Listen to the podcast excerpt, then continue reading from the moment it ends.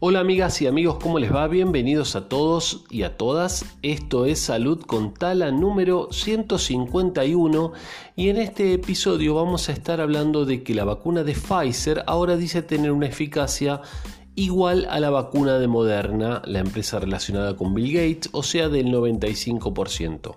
¿Comenzamos?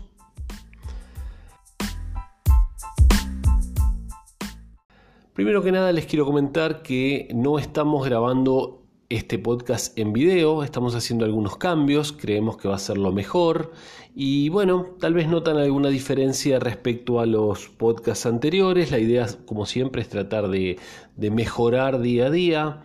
Así como hay un libro que se llama, nos pareció muy interesante, ese libro se los recomendamos, que se llama El método Lean Startup y habla de sacar un producto, ir pivotando como hacen en el básquet, ¿no? Donde dejan un pie apoyado y mueven el otro pie, siempre un pie apoyado cuando llevan la, la pelota, ¿no? Entonces esto de ir pivotando e ir variando, virando la dirección em, hacia un objetivo, pero moviéndose y buscando mejoras. Así que bueno, eh, vamos a probar esta, esta nueva forma, espero que, que, les guste. Y ya les digo, este podcast no está saliendo en video, está saliendo exclusivamente en audio.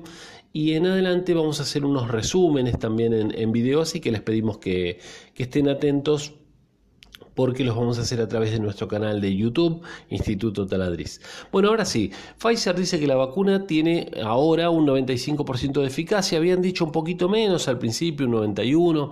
Bueno, eh, una semana después de que Pfizer, esta es una, una, noticia del diario 20 Minutos, un diario español, una, semana después de que Pfizer eh, se convirtiera en la primera farmacéutica que anunciaba resultados preliminares de la vacuna de COVID-19, que había mostrado una, una eficacia del 90%, habían dicho en su momento, ahora la compañía dice que ha aumentado este dato y llega al 95% según estudios finales de fase 3.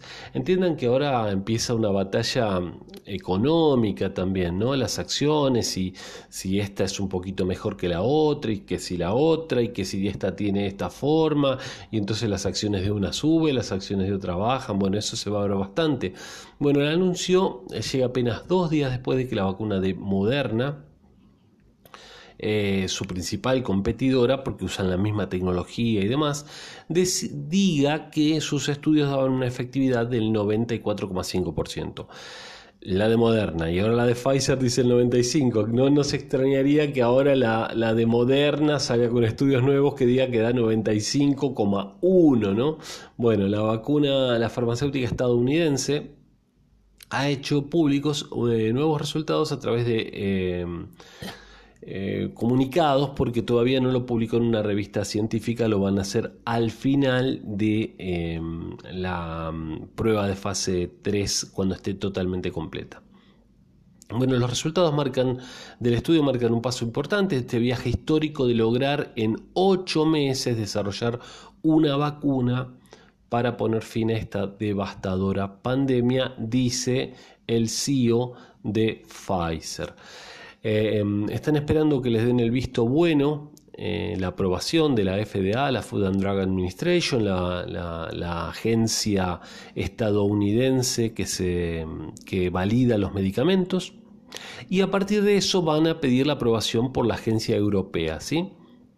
Y piensan entonces distribuir 50 millones de vacunas antes de fin de año. Em, entonces la Comisión Europea va a comprar 200 millones de dosis, eso es lo que tienen estimado, lo que va a permitir vacunar a 100 millones de personas porque sabemos que estas vacunas, ambas, eh, necesitan dos dosis. ¿sí?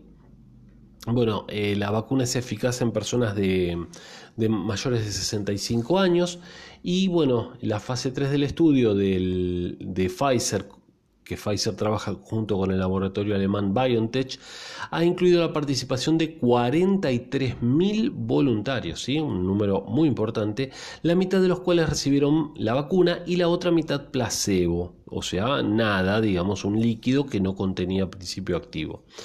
Según los datos eh, publicados por Pfizer, de los 170 contagiados, que era el límite que establecía la FDA para sacar conclusiones finales, o sea, necesitaban una cierta cantidad de contagiados. Esto se hace con modelos matemáticos, ¿sí? se hace con estudios de bioestadística y necesitaba la FDA para tener en cuenta el estudio que por lo menos haya 170 contagiados, para empezar a tenerlo en cuenta. Repito que esto eh, no, es un número arbitrario, en función al N, a la cantidad de personas sobre las que se muestreaba, necesitaban una cierta cantidad para poder inferir, interpretar que esta vacuna realmente era efectiva.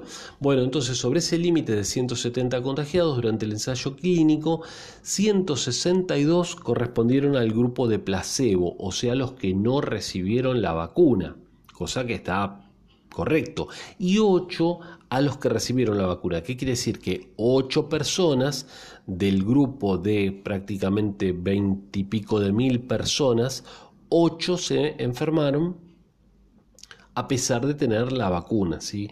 En el otro grupo de 20 mil y pico de personas se enfermaron 162 que no tenían la vacuna. Una diferencia enorme que prueba que la vacuna funciona. Fíjense como en un grupo 162 personas, en el otro grupo 8 personas prueba también que la eficacia de la vacuna no es del 100%, porque si no, no tenía que haber eh, enfermado nadie ¿sí? de COVID. Bueno, entonces... Em, pero sí prueba que funciona.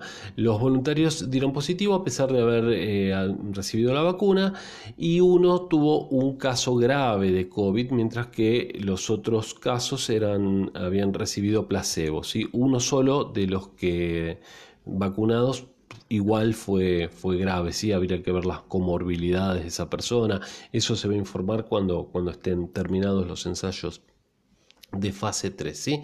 Así que bueno, eh, mayores de 65 años funciona, eh, parece que va todo muy bien con esta vacuna, el problema aparentemente es el mayor reto, eh, es justamente lo de la temperatura que hay que mantenerla ambas, ¿eh? pero parece, ya vamos a hablar en otros episodios, que la de Moderna aguantaría un poco más, pero la de Pfizer requiere entre 70 y 80 grados bajo cero para estar mantenida. Y bueno, y eso es un verdadero dolor de cabeza porque mm, eh, va, va, a traer mm, va a ser complicado la, administración de la vacuna, ¿sí? Pero bueno, eh, se va a poder hacer, se hizo, se hizo en África con otras vacunas como el ébola y demás, ya lo vamos a estar hablando, pero bueno, es interesante. En cuanto a los efectos adversos, bueno, justamente fatiga, poco de fatiga, dolor de cabeza y nada más. Eh, esto se vio entre un 2 a un 3.8% de los voluntarios. O sea que está muy bien, ¿no? no hay efectos adversos importantes. Así que bueno, ahí estamos esperando esta vacuna de Pfizer.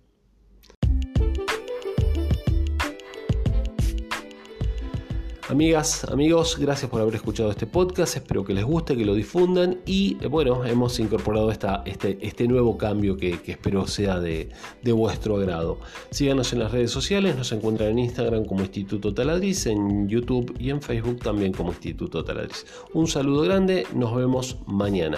Chao.